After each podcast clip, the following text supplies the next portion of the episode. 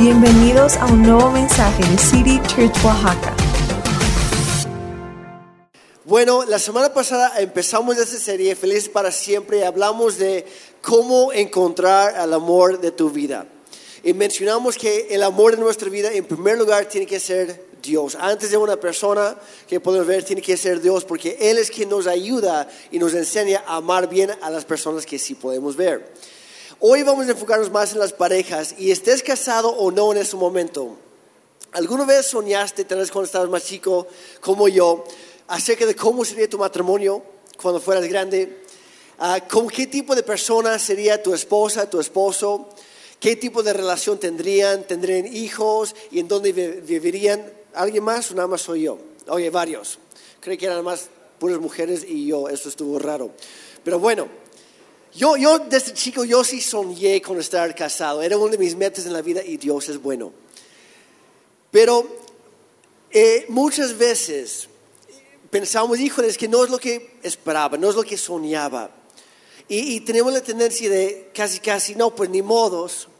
Y nos renunciamos a nuestros sueños. Pero quiero decirles de hoy, los sueños con la ayuda de Dios se pueden hacer realidad.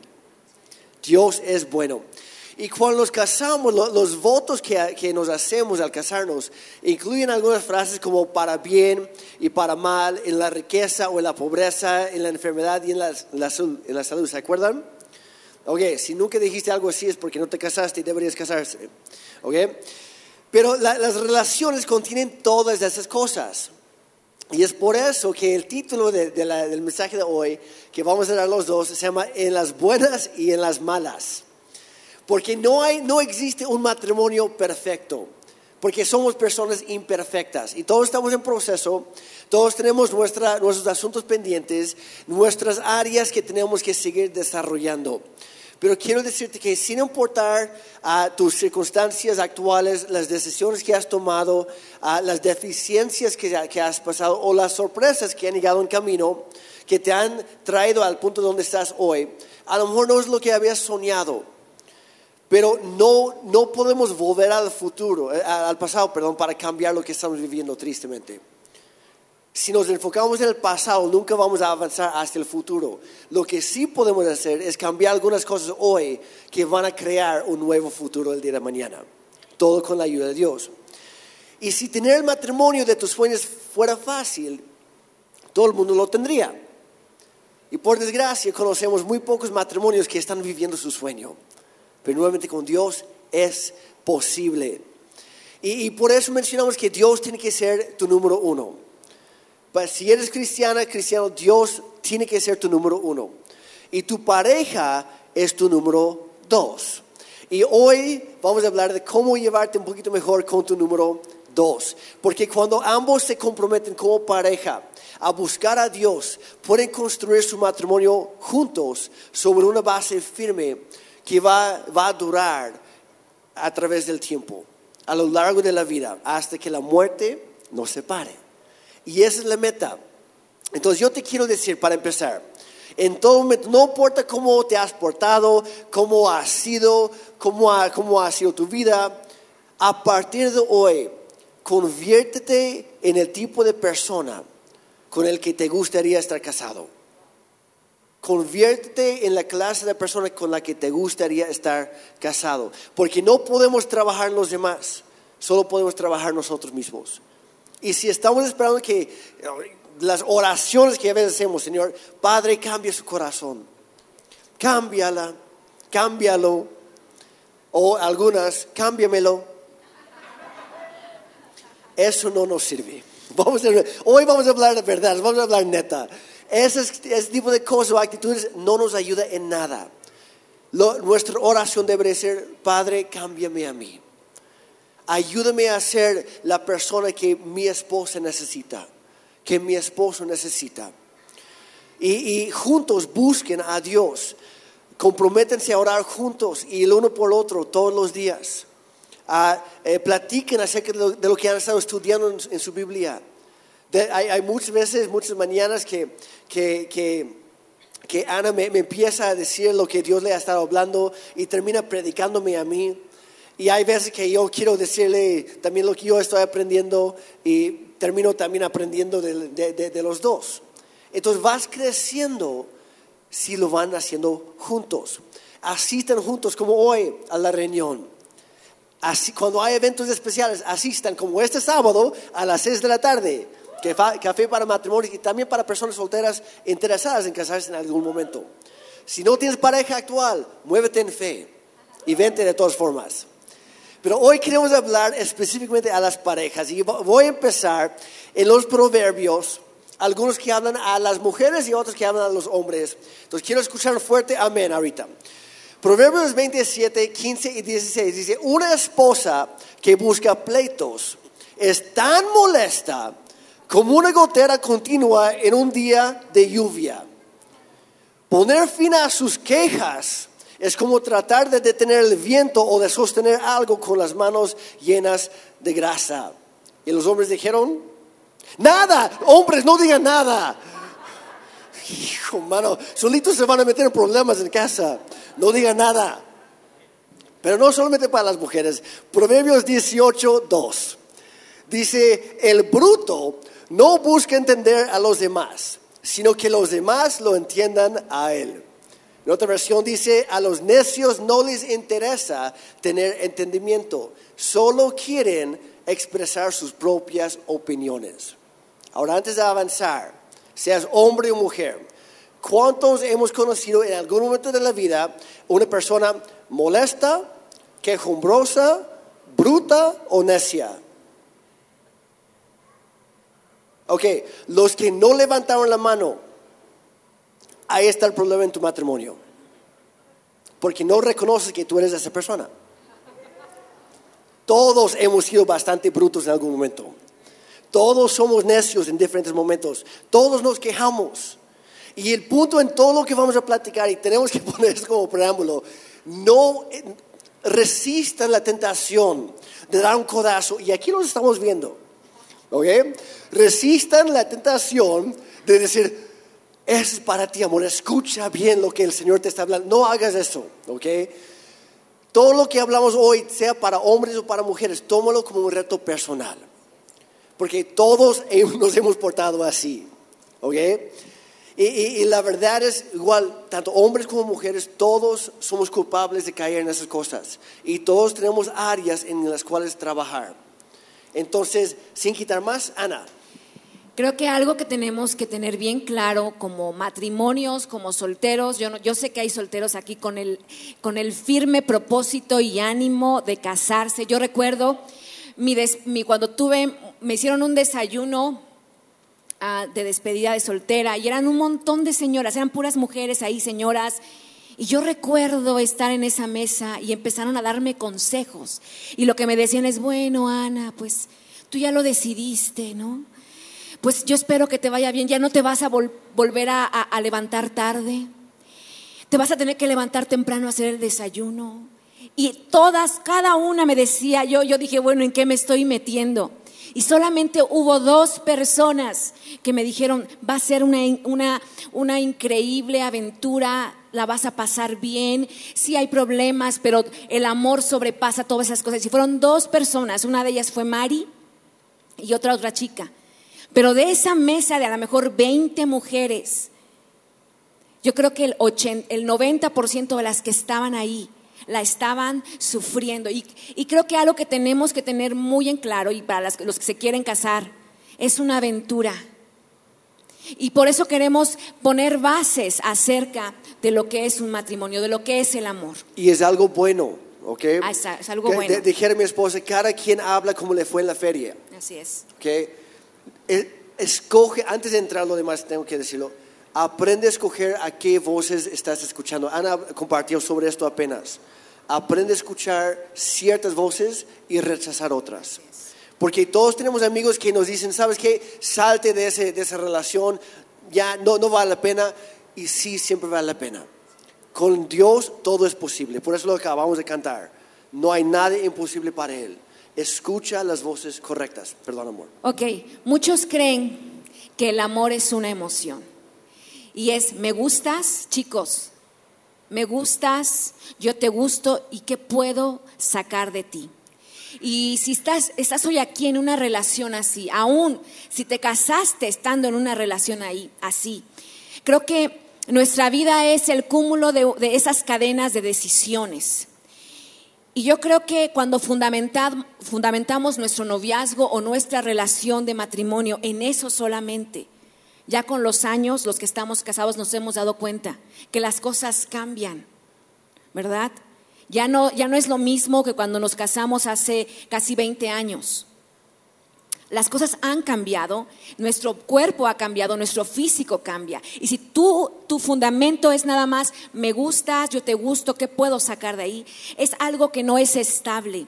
Y sabes que siempre hay un momento en que estas decisiones pueden hacer un cambio a nuestras vidas. Podemos dar la vuelta a ese barco donde, eh, donde estamos en este momento. Y chicos, yo sé que los, los casados, espero que lo sepan, el amor se escribe con D de dar. Lo vuelvo a decir, el amor se escribe con D de dar. Y uno va al matrimonio y uno escoge dos cosas, una de estas cosas, para ver lo que obtiene del otro o para ver lo que uno puede dar. Y dependiendo a qué entraste a un matrimonio o a qué entraste a una relación, esto va a determinar tu felicidad. Porque la felicidad sin amor no existe. Por lo tanto, si miramos al otro y, decimos, yo quiero dar, yo quiero ah, a veces renunciar a cosas, porque en el matrimonio se hace. Y cuando dices, ¿qué cosas? O sea, yo no voy a renunciar a nada. Muchas veces renunciamos a la ciudad donde vivimos, porque el esposo se va a trabajar a otra ciudad. Muchas veces renunciamos al país donde nosotros crecimos, porque nuestra esposa te conseguiste una mexicana y estás aquí. O muchas veces renunciamos tal vez a tus padres, o renuncias a ciertos amigos. Y cuando tú vas al matrimonio, a esta relación, con ese sentido de que muchas veces tenemos que soltar cosas, son matrimonios, son relaciones que tienen futuro. Y sabes que la Biblia nos dice que esto es lo que Dios bendice, dice, más bienaventurado es el dar que el recibir. Y el punto del matrimonio que Dios diseñó, porque Dios diseñó el matrimonio, el objetivo del matrimonio es el otro. Primero es cómo yo puedo hacerte feliz. Y la sociedad dice, ¿qué dice la sociedad? Dame, ¿no? ¿Qué tienes tú, los chicos, verdad? Decimos, ¿qué tiene ella que me puede, que me puede gustar? ¿En qué, en qué podemos coincidir? En lo que yo estoy buscando con lo que yo quiero, con lo que me gusta. Y esa es una mentalidad centrada en nosotros mismos. Y si tú llega el momento que se casan y, las cosas cambian, tú no estás dispuesto a darme eso por lo que yo entré al matrimonio, entonces yo muy elegantemente y educadamente te cambio por otra persona. Eso es lo que pasa. El problema es que como jóvenes los que van a entrar al matrimonio, los que están pensando, como dice, hacemos siempre hacemos una lista, ¿verdad? Hacemos una, yo lo quiero, quiero el muchacho guapo, yo lo quiero así. Y empezamos a hacer, y cuando yo me case, voy a tener una casa, estilo una bloguera de Monterrey enorme, y mis hijas todo el tiempo van a estar, quiero tener tres hijas, y saben de quién estoy, quiero tener tres hijas con el moño aquí todo el tiempo. Las niñas no duran con el moño aquí todo el tiempo, pero bueno, es lo que vemos en las redes sociales.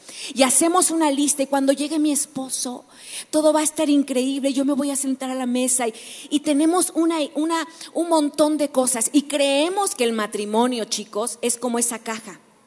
Y lo hemos dicho, el matrimonio es como esa cajita en que, en que pensamos que vamos a encontrar sexo, fidelidad, compromiso, tiempo, comunicación. Y entonces llegas emocionada pensando en la casa en Monterrey, ¿verdad? Pensando en, toda la, ropa que se pone y sus, todo lo que hace para regalar todo lo que le llega. Y estás, estás con una idea y de pronto te encuentras que abres esta cajita y adivina qué, está vacía y tienes que dar tiempo para cosechar comunicación. Tienes que comprometerte para obtener esa seguridad y tienes que tener intimidad para conseguir o para poder obtener, para tener sexo. Y a lo que hablo intimidad no es lo mismo que sexo. La intimidad es esa es esos momentos de, de ser confidentes, esos momentos de que le mandas a tu esposa, de pronto te vas al trabajo y donde estés y le dices, le mandas un mensajito, le dices, estoy pensando en ti. Llegas a tu casa y te encontraste un, eh, te, te pasaste por una tienda o un, y le compraste un chocolate. Eso es intimidad, eso es empezar a construir. Y esto vamos a estar hablando en el sábado, en la reunión de matrimonios. Entonces entramos al matrimonio muchas veces con, como decía Ana, con diferentes perspectivas, diferentes expectativas, diferentes opiniones y diferente de todo. Y eso llega a causar desacuerdos o diferencias en la, en la relación. Ahora, los desacuerdos son el principal problema en el matrimonio. Todo lo demás, si lo entiendes más o menos, lo puedes ir resol- resolviendo. Pero si no entiendes cómo resolver las diferencias, las pequeñas y las grandes, pronto o tarde todo va a estallar. Porque o, hacemos algo enorme acerca de algo chiquito, o peor todavía, nos vamos guardando todo. Y cuando, el, cuando llegue, eh, hay una razón por el, por el dicho muy famoso, la gota que derramó el vaso. O sea, el problema no fue la última gota, el problema es que nunca se vació el vaso antes. Y muchas veces lo que hacemos en, las relaciones, que vamos guardando, guardando cosas, en lugar de tratar con ellas y eventualmente explota todo. Entonces hay que aprender que, que en cuanto al tema de las diferencias, es vital si queremos vivir felices para siempre, si vamos a durar toda la vida juntos hasta que la muerte nos separe, tal como prometimos los unos a los otros el día que nos casamos. Todas las relaciones tienen diferencias. Si un matrimonio no tiene conflictos, es una de dos cosas. O la relación está muerta o están mintiendo. En muchas ocasiones me he acercado a, los matrimonios eh, que yo mismo he casado o, los reci- recién casados. ¿Cómo están? Ya, ya llevan seis meses. ¿Ya tuvieron su primer buen pelea? No, todo bien, gracias a Dios, todos felices. ¿ah? Y el año, ¿cómo van? Excelente. Digo, me están mintiendo. Eso es negación. Es negación. Hay alguien en esa relación que está- se está guardando cosas. Y eso no es sano. O todavía los que tienen hijos. ¿Cómo, cómo está? Ah, en casa es el paraíso que están viviendo. Y los hijos, no, es un infierno. Porque están mintiendo. No están siendo sinceros. Y, todos tenemos asuntos pendientes. Todos tenemos, pasamos por esas situaciones. Y la cuestión en todo esto, entonces, es cómo las vamos superando. Ahora, el enemigo, aunque pareciera en esos momentos de dificultad, de, de esas peleas, porque yo quiero decirte, todos los que estamos aquí nos hemos echado unos rounds. Yo puedo decir, nosotros nos hemos echado unos rounds, de verdad. Todos los que estamos aquí nos hemos peleado. Nos hemos dicho cosas en algún momento. El enemigo no es el otro. Y sabes que lo que tenemos que hacer es trabajar en nuestra relación. Tenemos que forjarla, tenemos que probarla, tenemos que crecer, tenemos que madurar, tenemos que volver al diseño de Dios. Hay un escritor que todo mundo lo hemos leído, si no lo has leído en la, en la secundaria, lo leíste en la prepa. Se llama Virgilio y es un escritor romano que dice esto. Si tú quieres llegar a un puerto concreto, tienes que tomar o coger los vientos que te lleven ahí. Muchas veces estamos como los barcos, ¿no? Vamos sin un objetivo, simplemente seguimos la vida. Y dice que cu- cuando vamos así navegando, todos los vientos nos son es, nos contrarios. Es como levantar esas, esas velas y simplemente navegar y navegar y navegar y navegar. Y sabes que no vas a llegar a ningún lugar. Y muchas personas empezamos noviazgos o empezamos a un matrimonio sin proyectos. No, no, no, no, no vamos sin metas, no vamos a llegar a ningún sitio. Creo que algo bien importante, y yo lo digo para los jóvenes, siéntate a hablar, habla. Deja las cuestiones ah, físicas a un lado y habla. Te casas con un carácter. quiero decirte, toda la belleza que tú ves en algún momento, en algún momento cambia. No todo perdura así siempre, pero lo que único que perdura es el carácter. Te casas con un carácter, habla, ¿qué es lo que tú quieres? ¿A qué vas al matrimonio? ¿Qué es lo que tú estás buscando? ¿Qué, ¿Cuáles son los valores? Escucha, escucha. Y si tú estás aquí, así, empezaste un noviazgo o empezaste una relación así, un proyecto, eh, eh, una, una relación sin un proyecto, sin nada, es tiempo de reinventarse, es tiempo de reconstruir. Es tiempo de antes de decir ya no puedo más con este matrimonio y te saltas por la borda y dejas ese barco. Antes de esto, toma una pausa y ven con el Señor y dile, Señor, ¿qué tienes para mí? ¿Sabes qué? Dios sí tiene planes para tu vida, Dios sí tiene proyectos, Dios sí tiene un futuro para tu familia.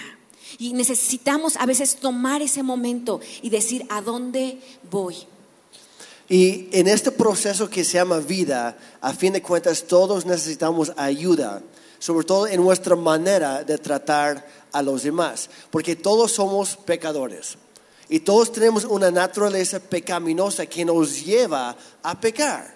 Yo sé que es un poco redu- redundante, pero quiero que entiendan eso. Hay algo en nosotros que quiere destruirnos desde dentro que, va, que está trabajando en nuestra contra todos los días. Y es esa naturaleza pecaminosa. Gracias a Dios que Él nos ha dado una nueva naturaleza. Pero es cosa de escoger cuál de las dos, a cuál vamos a hacer caso, en cuál vamos a caminar o vivir. Y, y- y todas las parejas tienen esas diferencias que estamos mencionando, pero hay que entender que es la manera en las que, nos, en las que los abordemos o tratemos de resolverlas que va a determinar el resultado final. Si llegamos a ese destino o si terminamos naufragando en medio del mar. Es nuestra manera de acercarnos a esas cosas que van a determinar si es que vamos a conseguir esa felic- felicidad como pareja que podamos disfrutar a largo plazo. Y la Biblia es un libro muy, muy práctico. Es la palabra de Dios, pero algunos lo han llamado el manual del fabricante. Nos enseña cómo vivir. Y dice en Santiago 1, 19 al 21, y aquí es donde vamos a enfocarnos mayormente de aquí en adelante. Dice, mis amados hermanos, quiero que entiendan lo siguiente. Todos, digan conmigo todos. Todos ustedes deben ser rápidos para escuchar, lentos para hablar y lentos para enojarse. El enojo humano no produce la rectitud que Dios desea. En otra versión dice, porque el enojo humano no refleja el verdadero carácter de Dios. Y voy, voy a poner una pausa ahí. Todos los días, hombres, mujeres, señoritas, jóvenes, tenemos que tomar la decisión. ¿Voy a reflejar mi carácter en esta relación, en mi estilo de vivir, o voy a reflejar el carácter de Dios? ¿Es uno o el otro? ¿Cuántos hemos escuchado ese- esa frase alguna vez? Es que eres de muy mal carácter. La mayoría de nosotros. Eso no es la de Dios, ese es nuestro carácter. Y hay que decidir a cuál vamos a inclinarnos todos los días. Versículo 21 dice, así que quiten de su vida todo lo malo y todo lo sucio y acepten con humildad la palabra que Dios les ha sembrado en el corazón, porque tiene el poder para salvar su alma. Y está hablando de aplicar la palabra de Dios a nuestra vida. Y cuando hacemos eso, voy a parafrasear el último, el último dice, porque tiene el poder para salvar tu alma, para salvar tu matrimonio, para salvar tu familia, para salvar tus hijos, para salvar a tus amigos y etcétera. Tus generaciones pueden ser salvadas si es que tú pones en práctica estas cosas. Que yo, yo me acuerdo que Ana me decía la semana pasada que empezamos a platicar sobre esto, que me decía, es que yo me acuerdo de un tipo, no vamos a decir nombres, me decía, un tipo, ya un señor grande, que toda la vida asistía a la iglesia, toda la vida, llevaba 40 años, no sé cuánto. Dice, pero hasta el día de hoy sigue golpeando a su esposa, sigue golpeando a sus hijos, sigue siendo de mal, muy mal genio, nadie lo aguanta. Y sí, ¿por qué? ¿Qué pasó? Porque se volvió una persona religiosa que nunca aplicó la palabra de Dios a su vida. Y nosotros como cristianos tenemos que aplicarlo, porque esto no es una reli- religión, es una relación. Cuando tú te agarras de la mano de Dios y Él te agarra la tuya y te va llevando por el camino correcto. Por eso la semana pasada hablamos de que Dios tiene que ser primero. Pero todos tenemos desacuerdos porque somos personas diferentes, diferentes trasfondos, a veces diferente idioma incluso, que es otro reto. Y felicidades a las parejas que le entraron, este, italianos, alemanes, canadienses, mexicanos, etc. Eh, voy a decir algo, a los solteros, entre más diferencias hay, más difícil va a ser el matrimonio. Difícil, pero Sí no imposible. puede, Por eso, sí no puede. es imposible, pero que vayan, con, que vayan entrando con los ojos bien abiertos. A mí me lo dijeron. Yo me acuerdo una, una pareja que daba cursos para matrimonio cuando yo era joven y se entraron de, de nuestra relación. Él era canadiense, canadiense ruso, y ella era australiana. Y nos decía, hablamos el mi- mismo idioma, pero es como si no habláramos el mismo idioma. Somos de diferentes continentes, dice, y es difícil. Y dice, sin embargo, los cristianos, sin embargo, es la vida más hermosa que hemos podido vivir. Porque con Dios todo es posible. Pero la manera en que abarcas a todo esto, las diferencias, van a determinar si en tu, en tu familia, en tu hogar, se está este, estrellando, perdón, la, la- la tercera guerra mundial por una cosita todos los días o si están viviendo felices para siempre. El conflicto por sí mismo no es un asesino de relaciones, son oportunidades para construir algo juntos y seguir mejorando. Puede ser aquello que los une como equipo. Y si no se, se acuerdan de ninguna otra cosa, acuérdense de esto. Trabajen como equipo en todo momento. Entonces vamos a ver el versículo 19 por un momento, porque una sola frase inspirada por Dios puede cambiarlo todo y puede traer sanidad y nos puede enseñar a dejar al lado nuestras reacciones en lugar de nada responder en amor, nuestras emociones que son tan inestables y todo lo demás y nos enseña cómo hacerlo. Menciono tres cosas prácticas aquí. Número uno, escucha atentamente. Dice, todos debe- deben ser rápidos para escuchar.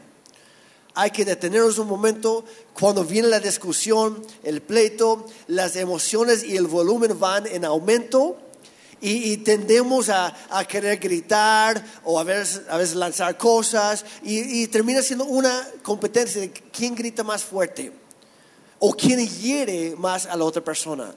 Y esas cosas nunca van a ayudar al matrimonio, van a hacer más daño que bien. Por eso dicen aquí en Santiago, hay que ser rápidos para escuchar. Muchas veces somos muy rápidos para hablar. Y cuando tomamos la palabra de Dios y lo invertimos, cosas malas suceden. ¿Cuántos ya se dieron cuenta? Hay que hacer lo que nos dice aquí.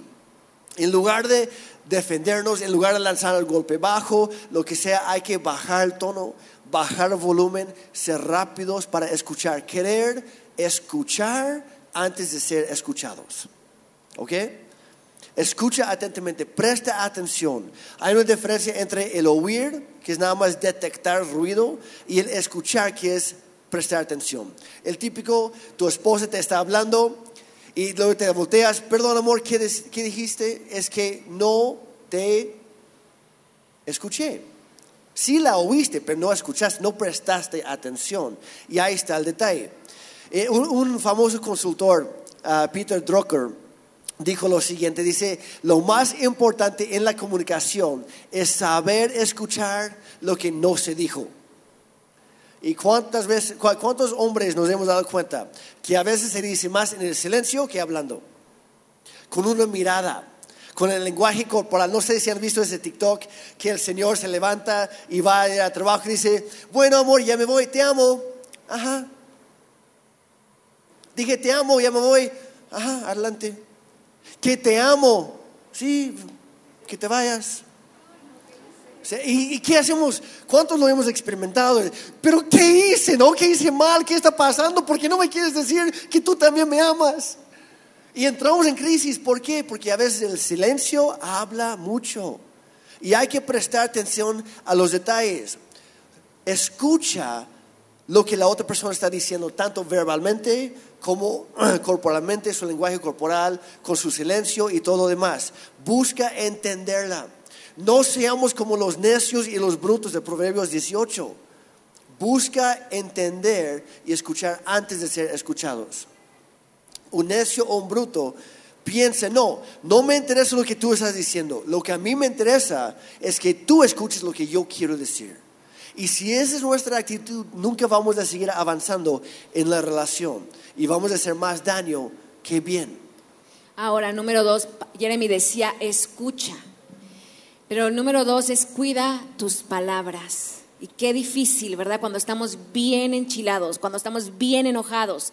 Dice, todos ustedes deben ser rápidos para escuchar y lentos para hablar. Y dicen, ¿por qué Dios te dio dos orejas o dos, dos oídos? Para que escuches más de lo que hablamos. Y quiero que anotes esto y que lo pegues en la recámara, en la pared, en el espejo, en el baño, donde tú, tú estés viendo. Y cada vez que tengas un problema, te acuerdes de esto.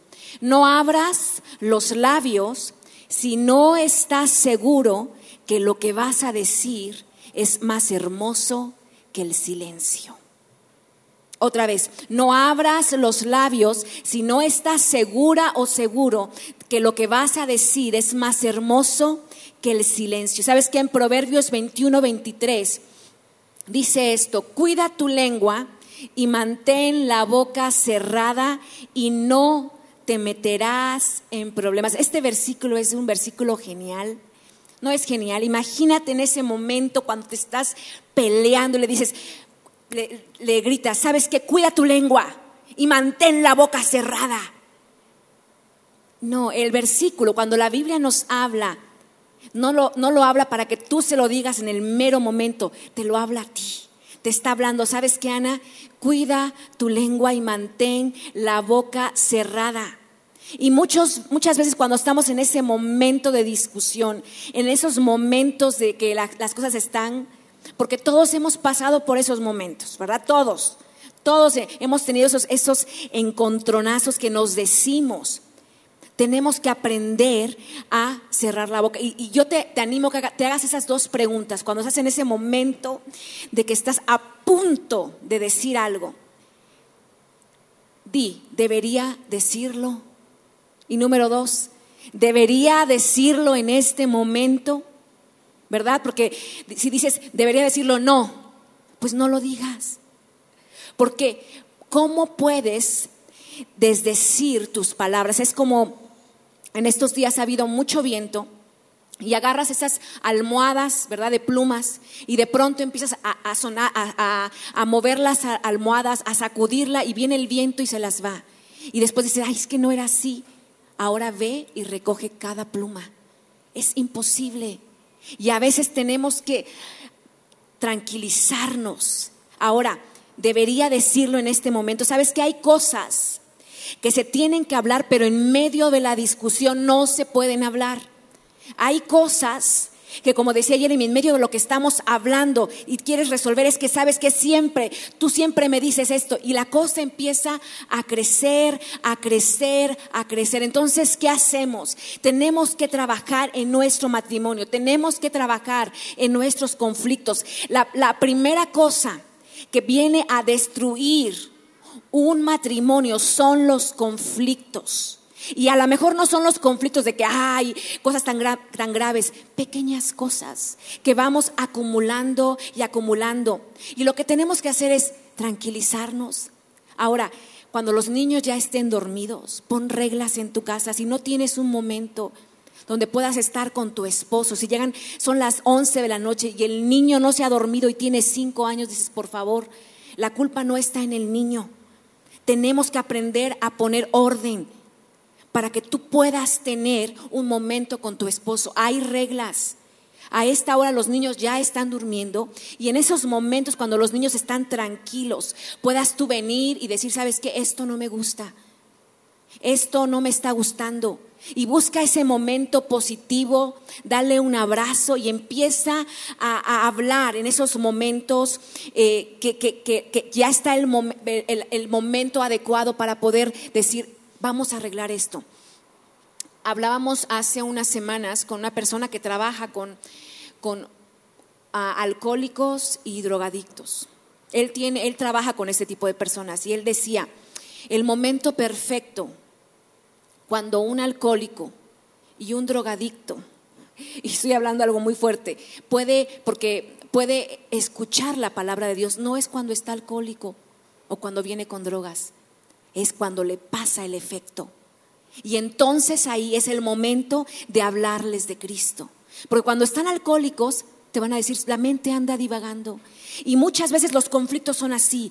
Estamos tan, tan enojados que no podemos escuchar no podemos escuchar lo que estamos hablando. Aprendamos a hablar cosas buenas. Aprendamos como matrimonio a bendecir. Acabamos de pasar un tiempo de pandemia y sobre todo en los primeros meses del tiempo de pandemia que no era algo que estaba totalmente fuera de, lo que habíamos conocido.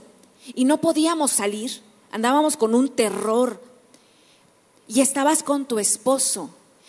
Y te, te sentías como encerrado. Decías, ya por favor Imagina las personas que ya no tienen a su pareja. Imagínate las personas viudas, las, las, personas que son divorciadas y que no tienen hijos. La soledad de lo que fue esos momentos. Y en esos momentos en que tú te sentías, había alguien más. Y muchas veces se nos olvidó decirle gracias. Gracias. Yo escuchaba a personas que decían, ah, personas que perdieron a un ser amado en medio de estos momentos. Que no, que no se nos vaya un día a decirle gracias por lo que haces, gracias por amarme, gracias por siempre estar ahí. Tenemos que aprender a valorarnos.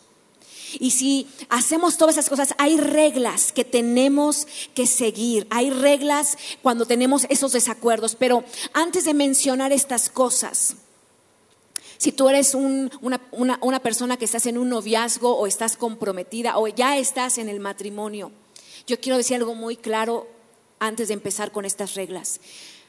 Chicos, no es normal, no es sano que en una relación de noviazgo y tampoco de un matrimonio haya golpes, haya groserías, haya apretones, haya moretones, haya gritos y que se arrojen y se rompan cosas. No es normal. Esto no es sano y esto no es de Dios. Y si tú estás en este momento en una relación así donde permites esto, necesitas ayuda. Porque ahí hay un problema. Pero si tú estás en una relación donde tú eres esa persona que está violentando, necesitas ayuda. Tampoco esto es normal. Y no importa en qué relación o en qué etapa estás. Siempre podemos decidir poner reglas en medio de, algunas, algunas, cosas que, que, vamos a pasar como, como en discusiones. Jeremy yo, ah, y hablo de esto de arrojar cosas, porque dices, Ayana, ¿cómo es posible? Nosotros fuimos pastores por muchos años de adolescentes, de juniors y de jóvenes y no tienen idea. Y Jeremy está aquí, no estoy mintiendo. No tienen idea. Estamos trabajando en la iglesia. Llevamos muchos años de ser pastores. Cuando los jóvenes, los chicos, los adolescentes venían y decían, Jeremy, tú no sabes lo que pasó ayer en mi casa. Mi mamá agarró las sillas y me las botó. Mi mamá agarraba las cosas. Es una realidad. Y llegaba a la iglesia y veía al pastor y decía, hermano pastor, la cara del diablo le cambiaba. De verdad, se los prometo que es lo que nos decían. Viene en el coche diciéndonos majaderías. Y llegaba en el momento que entrábamos al, al terreno de la iglesia y encontraba al pastor, pastor, y empezamos. Esto no es normal. Y quiero que pienses, ¿Cómo, venimos a un matrimonio? Venimos con un equipaje, ¿verdad? Venimos con muchas cosas. Échale, haz un recuento con qué vienes. A lo mejor vienes de un hogar disfuncional, a lo mejor vienes de unos padres alcohólicos, a lo mejor, eh, y Jeremy trae otra historia, a lo mejor vienes, no sé cómo vengas. Y cuando tú no rompes antes de entrar en un matrimonio todo ese equipaje, es vertido sobre tus hijos. Y hay, hay reglas que tenemos que cuidar cuando entramos en un noviazgo o entramos en un matrimonio. Y número uno, inciso A, digamos, nunca uses apodos. Una cosa es que digas, ay, nena, te amo, chiquita, pero seamos sinceros, seamos sinceros. Seamos honestas, mujeres. ¿A quién le gusta que nos digan, ¿qué pasó, vieja? Dices, ay, no me ayude, compadre, ¿no? O ¿qué pasó, gorda? Dices, ay, señor, si por eso voy con el doctor, para que no me digan gorda. Yo no hablo así, nada más No, no, quiero no. aclarar. Eso no se hace. Es como si lo trasladáramos al, al área de los hombres. ¿Qué es lo que a ti no te gustaría? Pues háblatelo. Es como si alguien te dijera, ¿qué pasó? Esto no se hace. Número dos, nunca levantes la voz. Esto no ayuda. Yo sé que a veces es imposible. Dices, ay, es que quiero decir tantas cosas. Y a veces decimos, lo que voy a decir es, es, es importante para que yo rompa el silencio, el hermoso momento. Sabes que cuando te sientes así, empieza a contar hasta 10, pero lento, ¿eh? No empiezas uno, dos, cuatro, cinco, seis, y vas, sino uno. Cántate una canción. No sé, vete al, celular y ve un TikTok. Ponte a leer memes. Échate un jueguito en el celular. Tranquilízate. Y entonces, después de esto, empieza a hablar. Número tres, no te pongas histérica, perdón, histórica. No te pongas histórica o histórico. Muchas veces los problemas en el matrimonio empiezan por recordar es que a ti te gustaba la otra, ¿no? Si yo te vi, yo sabía. Y todavía las, yo te veo que todavía la sigues viendo. Ah, de seguro, a ver quién tienes. Y empiezas a checar si es la amiguita que le gustaba cuando era adolescente. O empiezas a investigar, y, y este, ¿y tú a ti quién te gustaba? No vivas en el pasado. Porque si vives en el pasado, nunca vas a poder vivir en el presente y nunca vas a poder ver al futuro. Ahora, estoy diciendo nunca porque es lo que nunca debes hacer, pero nunca debes decir nunca ni siempre. Ay, es que tú nunca te acuerdas del aniversario. Es que tú nunca te acuerdas de orar. Es que tú siempre me dices esto. La forma correcta de decir es, ¿sabes qué? Muchas veces haces esto. Es que, y voy a decir otra cosa, ah, Jeremy hablaba de no ser, ah, no ser soberbios, no ser orgullosos. ¿Sabes qué? Si siempre eres, voy a decir, si siempre, como dices, siempre eres la persona que se acuerda de los aniversarios, ¿qué importa? ¿Qué importa? Si tú eres la que siempre dices, vamos a orar, ¿qué importa? Hazlo, anima, ayuda a tu esposo, a tu novio a a- bueno, a tu esposo, estoy hablando a tu esposo. Ahora, nunca amenaces. Número cinco, nunca amenaces con un divorcio.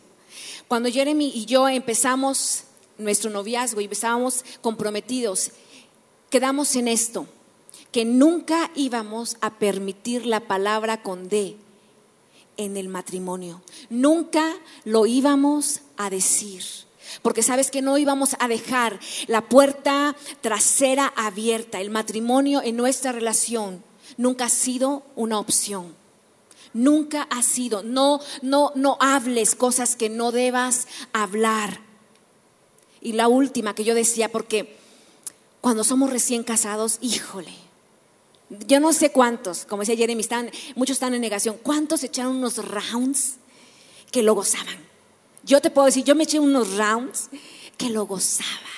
Yo soy cantante, estudié con una maestra de ópera en la Ciudad de México y a mí me encanta, yo soy por mi temperamento melancólico, los músicos somos melancólicos, los músicos tenemos que sentir las canciones, lloramos, nos reímos, somos eso, somos, somos muy, muy ah, extremos en nuestras emociones. Y luego, si te gusta leer todas las novelas de Jane Austen, porque yo, yo soy de las que leo novelas de Jane Austen, y dices, ay, orgullo y prejuicio, el señor Darcy, y empieza, yo me echaba unos rounds, de verdad, pero de esos de, ¿sabes qué? Ahorita no me hables, ya me voy. Y piensa lo que has hecho. Es más, él se iba, yo no Yo me quedaba, él se iba en el, el cuarto. Porque vivíamos en un departamento de dos cuartos. O sea, de la sala, todo, pero había dos cuartos. Entonces yo cerraba mi puerta, le ponía seguro y decía, no me hables. Y ahí estaba Jeremy en las noches tocando. Yo, no me hables. Y hoy te puedo decir, porque todo mundo, ¿eh? O sea, a ver, no, me, no, no se hagan. Todo mundo nos hemos echado esos rounds que de verdad llega un momento que lo disfrutamos las mujeres. Nos sentimos como la, la heroína de la telenovela, ¿no? Y llega un momento que cuando pasan, yo espero que esto ya haya pasado, ¿verdad? Pero cuando pasan los años, dices, ay, de verdad, qué flojera. O sea, malgastabas tu tiempo, no dormías bien, los ojos se te hinchaban, neta, por tonterías. Escoge tus batallas, no todo vale la pena pelear. Hay cosas que tenemos que pasarlas, no importa.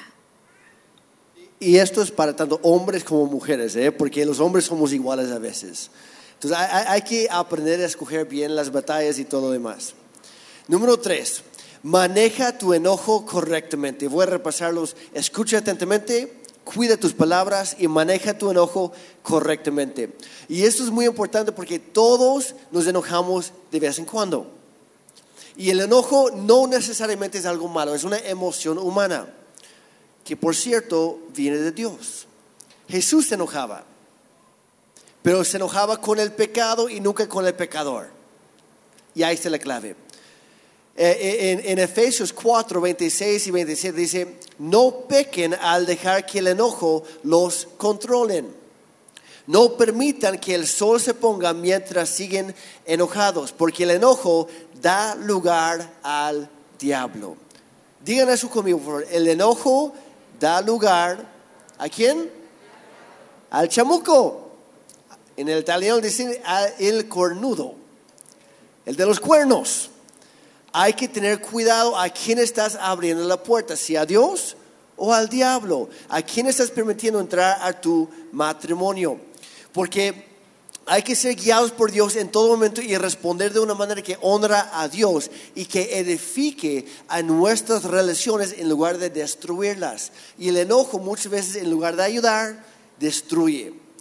Entonces, es una, es una decisión que, que tenemos que tomar. Aquí dicen en, en, en Efesios, perdón, no permite que el sol se ponga mientras siguen enojados. Y esa misma historia que empezó a contar Ana, donde ella se encerraba en el cuarto, y a mí me decía, tú vete al otro, vete donde quieras, a mí no me molestes. Y sí, toda la noche yo, yo me quedaba ahí tocando, no golpeando, no tirando la puerta, tocando suavemente. Porque por, desde niño se me grabó este versículo en la, en la mente. Y yo dije, Ana, yo sé que en este momento no te caigo bien, pero sigue amándome.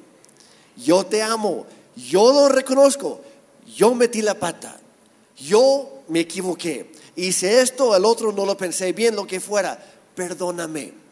Pero no te voy a permitir que tú te duermas estando enojada conmigo. Porque si hacemos eso, abrimos la puerta en grande para el diablo. Así que en varias ocasiones yo me quedaba hasta las 2, las 3 y en una ocasión hasta las 4 de la mañana tocando esa puerta. Ana, sé que no estás dormida. Es bien persistente, ¿eh? de verdad, se quedaba ahí. Yo me quedaba parado, a veces sentado, a veces nada más así. Pero ábreme la puerta, vamos a resolver esto. No vamos a permitir que por una tontería que yo hice, que no echen la culpa a, a ella, que yo hice, no vamos a dejar que eso arruine nuestro matrimonio. Vamos a poner las cosas en perspectiva. Vale la pena trabajar juntos en esto. Resuélvanlo lo más pronto posible.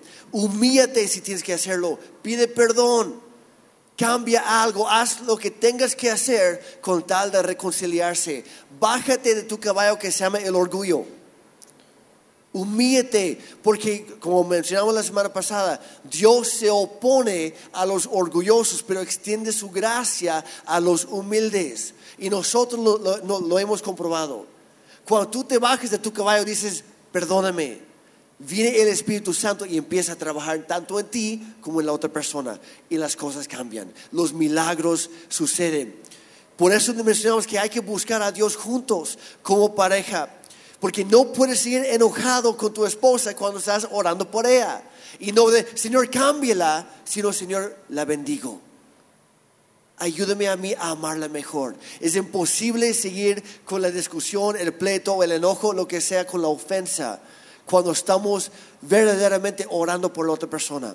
Cuando estamos buscando a Dios juntos, porque Dios nunca va a pelear con Dios. Y por eso Dios tiene que ser uno en la relación. No demos oportunidad al, diablo a meter su cochina pata en la puerta de nuestra casa. Hay que cerrar bien la puerta. Busquemos la presencia de Dios juntos. Y yo sé que hay algunos aquí que han pasado por cosas muy feas y que ya, ya han perdido la esperanza de que las cosas puedan mejorar. Pero te quiero decir hoy, que no hay nada imposible para Dios. Y si tú te humillas y buscas a Dios, y si la otra persona también está dispuesta, ambos para cambiar, ambos para poner de su parte, Dios les va a ayudar y hay esperanza para ustedes. Tú puedes tener el matrimonio que Dios ha soñado para ti. Y es algo increíble porque Dios hace milagros. Y lo que tenemos que entender nosotros es que cuando estamos juntos, no tenemos que buscar el identificarnos, ¿verdad? Uno con el otro en el sentido de, de, que a él le guste lo que a mí me gusta, de que él piense como yo pienso. Es que eh, él no es, no me puedo, siento que no somos compatibles. ¿Sabes que no hay nadie compatible con nadie? Todos somos únicos. Lo que tenemos que buscar, jóvenes, es, es, es ser complementarios. No hay compatibles, no es que crecimos en diferentes casas. No hay forma, no nos educaron los mismos padres. No hay forma. Y aún con los que tenemos hijos, aún como hijos, con los que tenemos nuestros hijos, son tan diferentes uno que el otro. Entonces tenemos que aprender a complementarnos, tenemos que vivir en el compromiso de amar. ¿Y cuántos saben que amar no es difícil? Yo puedo decir, amar no es difícil, pero seguir amando Ah, vaya que sí lo es. Amar, chicos, el momento que dices, ay, lo amo. Y pasan los años y seguir amando, por, a veces por muchas cosas, es difícil. Pero es más difícil cuando rompemos este amor, cuando decimos, ¿sabes qué? Es tanto el dolor que tengo que me voy a liberar. Ya voy a soltar este amor, me voy a liberar, ya no voy a seguir en esto y te voy a decir algo, es mucho más esfuerzo el que tienes que poner para levantarte de un divorcio que el esfuerzo que tenías que poner para avivar el fuego del matrimonio. De verdad, es mucho más doloroso el esfuerzo, mucho más fuerte el esfuerzo que que tuviste, que, tienes que hacer para levantarte, que para seguir avivando. Ahora, yo, yo sé que en los divorcios hay muchos causales de divorcio. A lo mejor estás sufriendo golpes, no te quedes ahí. Pero estoy hablando de esos pequeños conflictos que a veces no estamos dispuestos a, seguir. Y por eso tenemos que tomar ah, cuidado tenemos que darle la importancia, no tomar, no tomar esas, esas decisiones en momentos acalorados. Y, el matrimonio es uno de los ejemplos más claros que tenemos en la vida, en donde podemos ver aplicándose ese proverbio. ¿Se, acuerdan de, de, esa persona busca pleitos en proverbios? El siguiente versículo, ¿saben cuál es? el hierro se afila con el hierro. Y el matrimonio de eso se trata, de, ayudarnos mutuamente, de crecer juntos, de volvernos personas más eficaces en todas las áreas de la vida. Y, si, has sentido que cada vez más los lazos del matrimonio son cada vez más, más pesados, yo te quiero animar con esto. Y yo, yo voy a terminar mi parte, ahorita no voy a mencionar otras cosas, pero yo voy a terminar animándoles con esto recuerde que juntos somos mejores. En Eclesiastes capítulo 4, versículos 9 al 12 dice, más valen dos que uno. Y los que han vivido en soledad saben que es cierto. Más valen dos que uno, porque obtienen más fruto de su esfuerzo. En otra versión me encanta, dice, pues trabajando unidos les va mejor a ambos. Cuando estamos unidos, nos va mejor a ambos. Dicen en el versículo 10, si caen, uno levanta al otro. pero hay de aquel que cae y no tiene quien lo levante. 11. Si dos se acuestan juntos, entrarán en calor, pero uno solo, ¿cómo va a calentarse? Jóvenes, que si pueden agarrar un consejo mío es, jóvenes hombres, pidan a Dios una esposa friolenta, para que así cada noche va a querer tus abrazos. Vamos a hablar un poquito más de eso el sábado para que vengan. Vamos a hablar de cómo divertirnos como pareja, los demás, las cosas sanas. Versículo 12 termina diciendo, alguien que está solo puede ser atacado y vencido, pero si son dos, se ponen de espalda con espalda y vencen. Mejor todavía si son tres, porque una cuerda triple no se corta fácilmente. Y quiero que entiendan esto. Por eso hablamos que Dios tiene que ser primero. Porque si eres tú, tu pareja y Dios, no se va a romper fácilmente la cosa. Dios es el tercer componente que cambia todo. Cuando a tu auto se le acaba la gasolina, no lo lleves a la agencia tirándolo por ahí diciendo, me vendiste una porquería, esta cosa no sirve. No, ¿qué hacemos? Vas a la gasolina, gasolina, perdón, gasolina, le pones gasolina otra vez. No sé por qué. Le echas otra vez, llenas el tanque. El problema no es el motor no es el modelo. No cambies de modelo. Échale otra vez gasolina al tanque del amor. Llénalo otra vez. Si quieren disfrutar lo que antes disfrutaban, vuelvan a hacer lo que antes hacían. Es así de fácil. Es porque hemos descuidado ciertas cosas y hay que, como dice Ana, reavivar el fuego. Si se, si se apaga la llama del amor, del romance, prende otra, otra vez, prende la vela, sóplale un poquito, busca aquello que han perdido, no busca en otra persona lo que has perdido, lo que has perdido está en ti. Toma la iniciativa. Luchen juntos por su matrimonio, luchen por su familia, luchen por sus generaciones. Vale la pena. Deja que el amor de Dios fluya a través de ti. Desarrollate tú como persona conviértete en el tipo de persona con quien a ti te gustaría estar casado. Y así Dios va, a hacer milagro. Y me encantaba porque Jeremy decía que a veces nos juntamos, nos juntamos a, a tener nuestras charlas, Jeremy y yo. Y ahorita me acordaba de este versículo que en Efesios 5 dice esto. De la misma manera, el marido debe amar a su esposa como ama a su propio cuerpo. Pues un hombre que ama a su esposa en realidad demuestra que se ama a sí mismo. Y me encantó esto, porque esto lo escribe Pablo.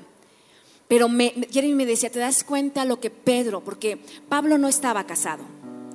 Y yo no sé cuántas mujeres a veces nos sentimos, nos levantamos como con la, con la E de mujer enigmática empoderada, ¿verdad? Emperatriz enigmática empoderada. Y andamos con todo, pero de pronto vienen unos bajones. Y mira lo que Pedro te dice. Ahora, Pedro sí estaba casado, porque la Biblia dice que Pedro tenía suegra la Biblia habla que la suegra de Pedro tenía fiebre. Y mira lo que dice, en lo mismo que decía Pablo, pero lo que dice Pedro, dice, en cuanto a ustedes esposos, sean comprensivos con sus esposas. Trate cada uno a su esposa con respeto, ya que como mujer es más delicada y comparte junto con ustedes la herencia de la vida eterna.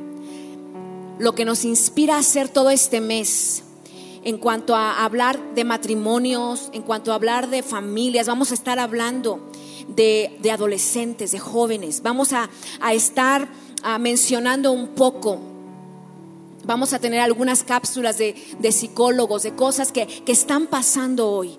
Pero queremos hablar en este mes en cuanto a familia. Lo que nos inspira a nosotros es verlos a ustedes. Nos inspira ver a, cada uno de ustedes como Marley y Sven que se aman, como Enrico y Bere que se quieren. Nos inspira a ver a esos matrimonios que se han dado una oportunidad más, tal vez tú estás, tú estás aquí, porque quieren luchar y porque los dos quieren trabajar. Y van y diciendo, Señor, ya no puedo más, van al diseñador del matrimonio y empezamos a ver una reconciliación, empezamos a ver una restauración. ¿Y sabes dónde lo ves? En los ojos de los hijos. Porque ves a estos niños tan felices viendo a sus padres que se aman, viendo a sus padres que se agarran la mano, viendo a sus padres que empiezan a reírse solitos en la cocina.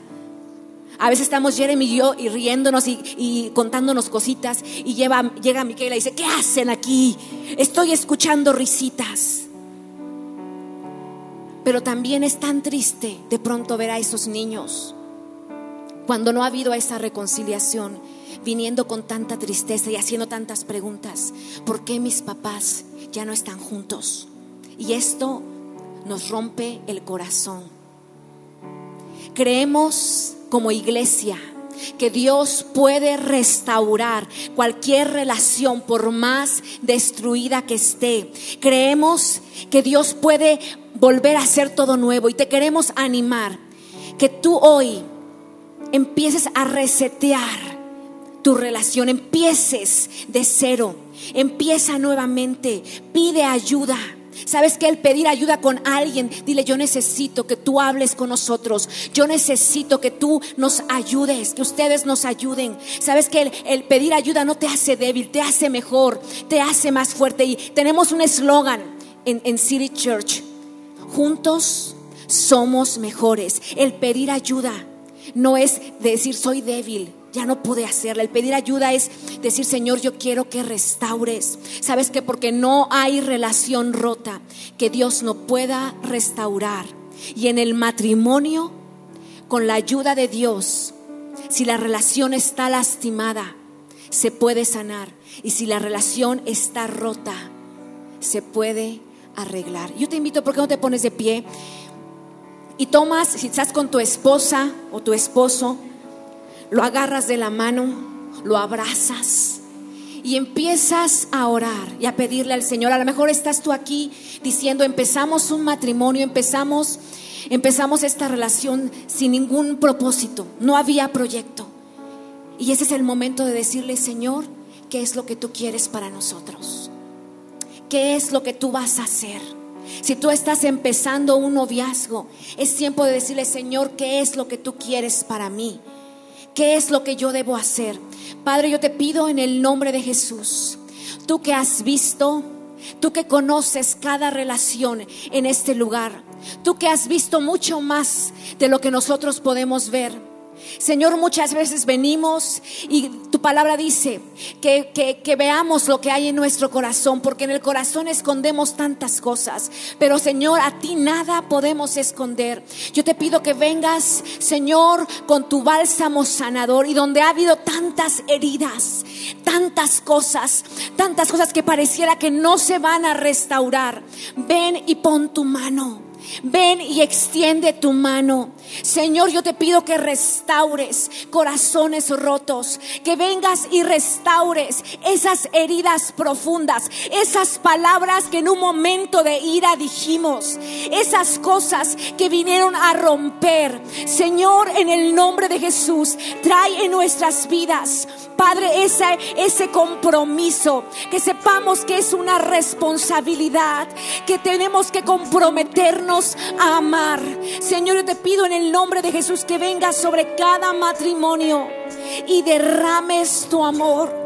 Señor, venimos hoy al que diseñó el matrimonio y te pedimos que tú nos ayudes, que tú nos ayudes a pasar a la mejor esta etapa difícil. Señor, porque no hay relación rota que no pueda componerse. No hay nada tan lastimado que tú no puedas venir y sanar. Y aún yo te pido, Padre, que vengas con tu abrazo sobre cada mujer que ya no está su esposo aquí. Sobre cada mujer que ha tenido que ha tenido que sobreponerse a un divorcio y que ha sido algo que ha dolido. Señor, ven Ven y rodea a toda esta iglesia. Ven y rodea a cada una de las personas que están en este lugar. En el nombre de Cristo Jesús. Padre, hoy nos ponemos a cuentas contigo y te pedimos perdón por las muchas veces que en lugar de reflejar tu carácter, hemos preferido seguir con el nuestro. Dios, perdónanos por ser orgullosos, por ser necios.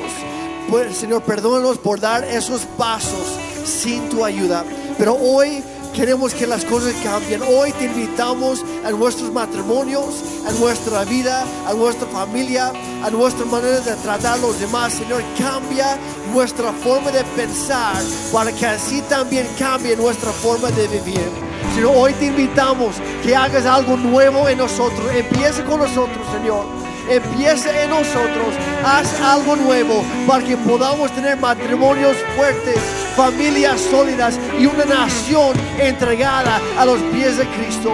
Hoy, Señor, levántanos con esperanza, eh, levántanos con fe y ayuda a tomar esos pasos nuevos para cambiar las cosas, para que toda la honra y la gloria la recibas tú. En el nombre de Jesús, hoy bendecimos a cada familia aquí, cada matrimonio, también los que están representados. Bendecimos a cada matrimonio que apenas se va a formar. Dios, que tu presencia y tu palabra nunca se aparte de nosotros. En el nombre de Jesús, que seamos luz en nuestra nación, sal en nuestra ciudad, una esperanza viva en Cristo Jesús. Y todos dijeron amén y amén.